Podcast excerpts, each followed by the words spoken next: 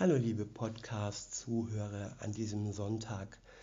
Ich möchte heute etwas anders beginnen und möchte meinen Podcast in mehrere Abschnitte gliedern.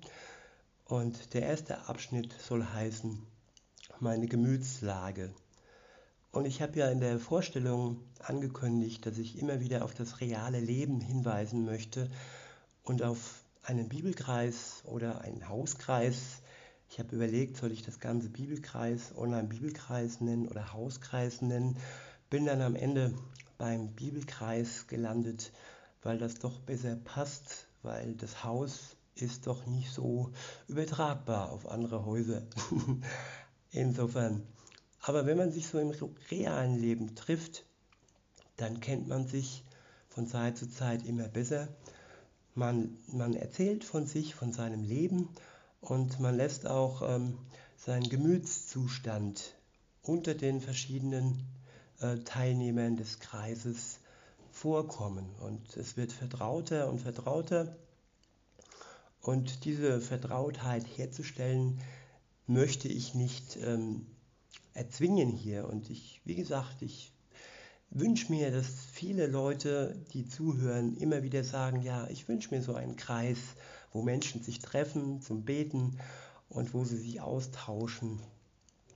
Und dieser, dieser Podcast soll einfach nur so eine kleine Übergang sein oder halt auch ähm, eine Stütze sein, eine Hilfe oder eine Bereicherung. Aber wie gesagt, niemals den normalen Hauskreis oder Bibelkreis ersetzen.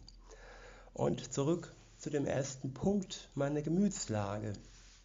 Ich gehe ja jetzt schon einige Wochen, Monate in die Andreasgemeinde in Aschaffenburg und äh, in dem ersten Vers, den ich euch bei meinem ersten Podcast weitergegeben habe, wo es da gehießen hat, dass man glücklich sein kann, wenn man nicht sieht, wenn man Jesus nicht leibhaftig sieht.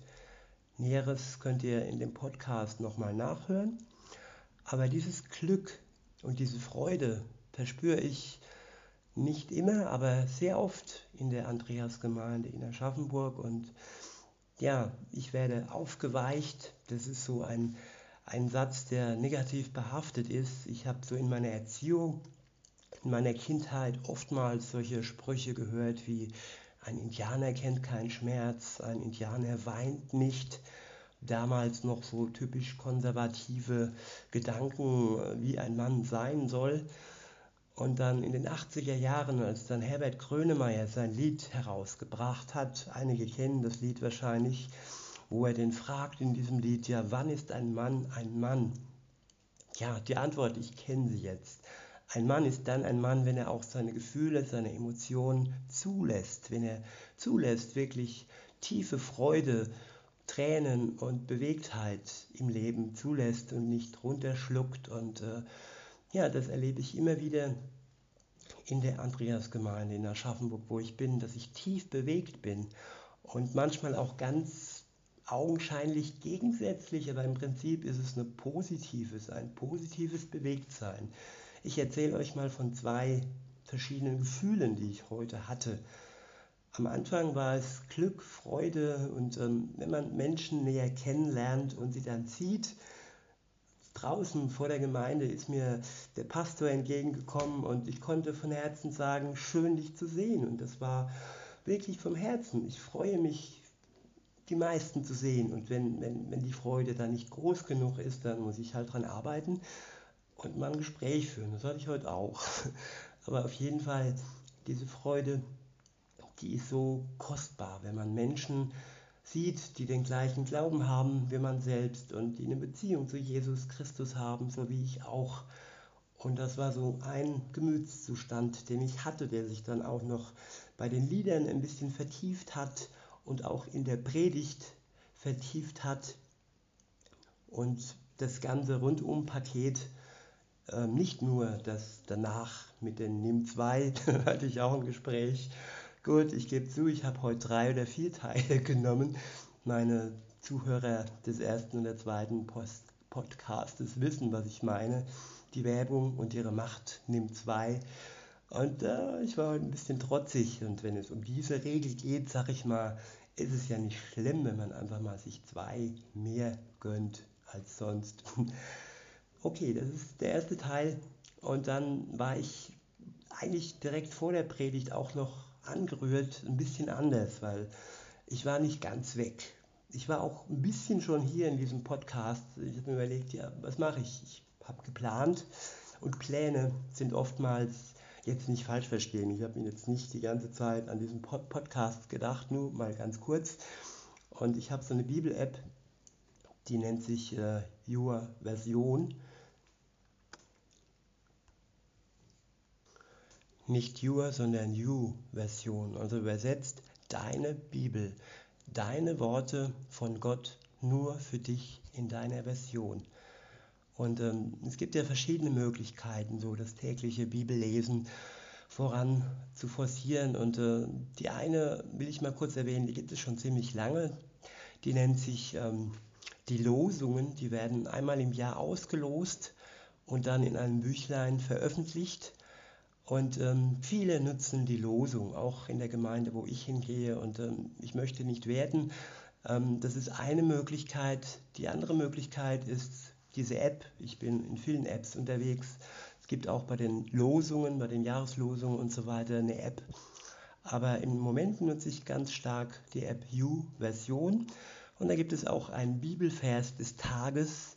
Und da habe ich mir gedacht, ja, warum nicht einen roten Faden haben und den man jetzt nicht so wie meine Regeln im 2 immer einhalten muss, aber als Hilfe und als, ja, als Wegweisung für die Zeit. Ich habe ja vorgenommen, täglich einen kleinen Impuls zu geben in den Podcast.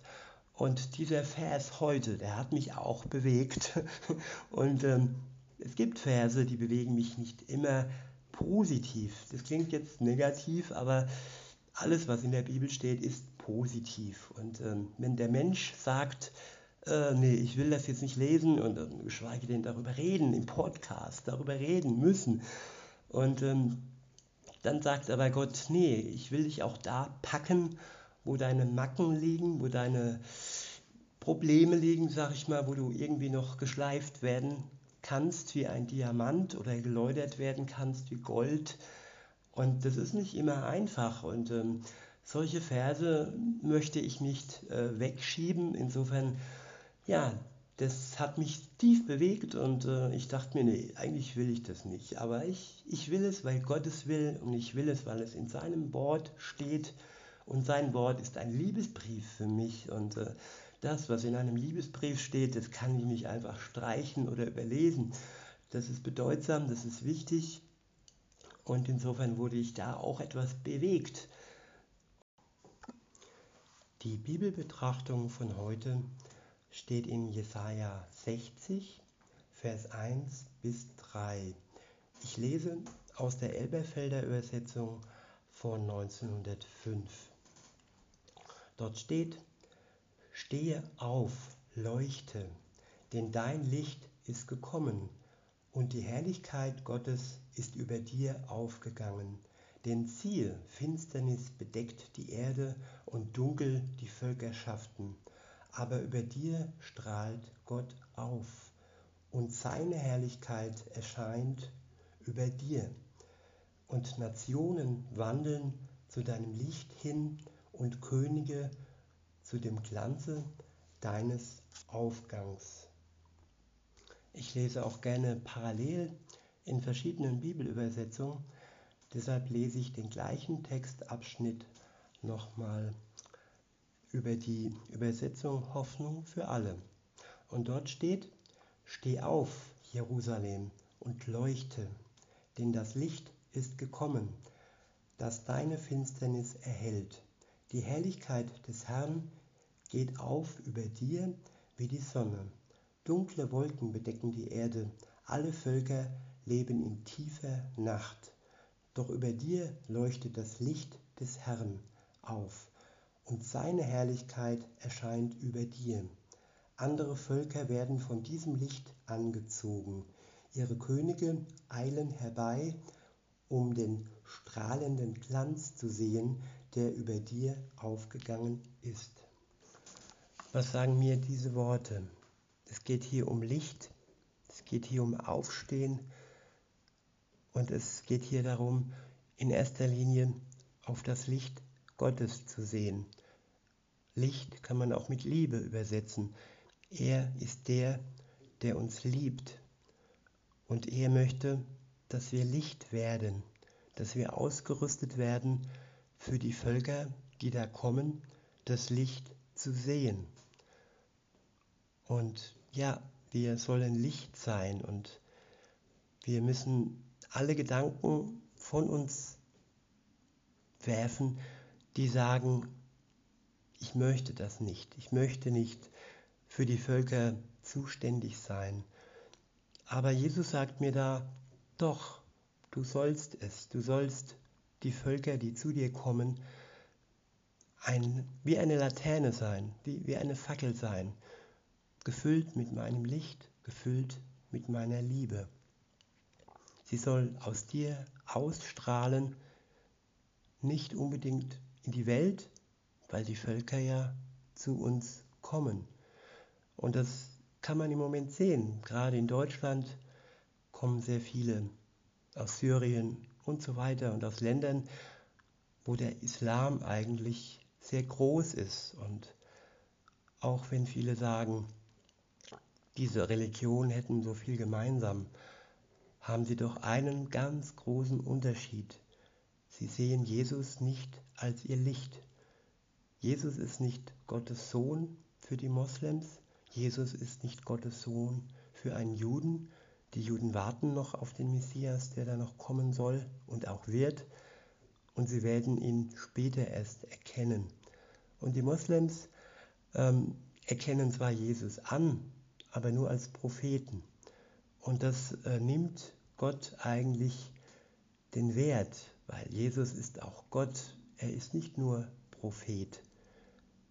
Und ähm, das zu erkennen, das ist unsere Aufgabe, dass wir Licht sind für die, die Jesus noch nicht als ihr Licht erkannt haben. Ja, das waren die Worte, die mich ein bisschen aufgewühlt haben aber die einfach von Gott kommen und aus seiner Liebe herauskommen. In diesem Sinne wünsche ich euch viele liebevolle Momente in eurem Leben. Bis zum nächsten Mal. Tschüss.